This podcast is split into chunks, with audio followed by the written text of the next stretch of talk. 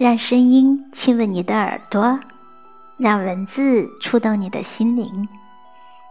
朋友你好，欢迎你聆听稻盛和夫的《活法》之第一章：实现理想。我是小宁，今天为你送出的文章片名叫做《只有主动追求的东西才可能到手》，一条人生法则。世事难遂人愿。对于人生中发生的各种事情，我们无意中就会产生这种看法。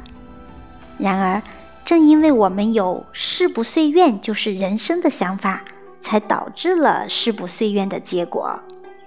因此，不如意的人生就产生于你自己消极的想法。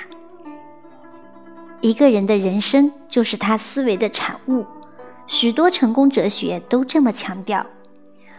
从我自己的人生经验出发，我把“心不换物，物不至”作为自己坚定的信念。就是说，只有自己内心渴望的事情，才能将它呼唤到可能实现的射程之内。首先要明白，心不想，事不成。换句话说。一个人心中描绘的事情或心中的愿望，会如愿的在其人生中出现。因此，要想做成事情，首先要考虑要这样，必须这样。这种愿望比谁都强烈，热情达到燃烧的程度，这比什么都重要。我第一次切身感受这个道理，是在四十多年前。第一次听松下幸之助先生的讲演，当时的松下先生还没有像后来那样被神化，我也刚开始创业，还是一名默默无闻的中小企业的经营者。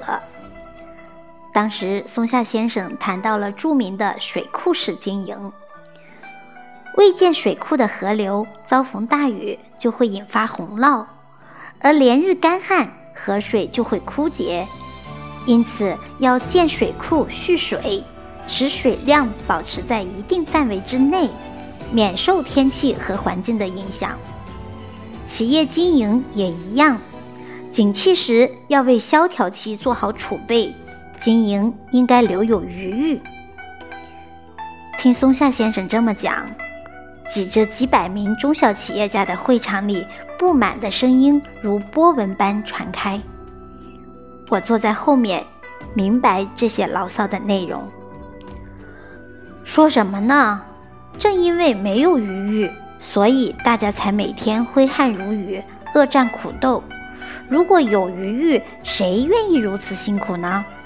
我们想听到的是怎样才能建水库，而你现在只是强调建水库的重要性，有什么用呢？在交头接耳的埋怨声中，讲演结束，开始答疑。一位男士站起来，表达了这种不满：如能实现水库式经营，当然很理想，但现实是做不到。怎样才能做到？如果不教我们具体的方法，说这些有什么用呢？听到这个问题。松下先生温和的脸上露出一丝苦笑，沉默片刻，他便自言自语道：“那方法我也不知道，尽管不知道，但必须要建水库，你必须得这么想。”听松下如此回答，全场一片哗然，几乎所有人都认为松下先生答非所问，因而感到失望。然而，我却既没有失效，更没有失望。不仅如此，我受到了莫大的冲击，犹如电流通过全身。我一时竟有些茫然失色，因为我感觉到松下先生的话对我而言是极为重要的真理。好的，朋友们，今天的分享就到这里，感谢你的聆听。我们明天再会。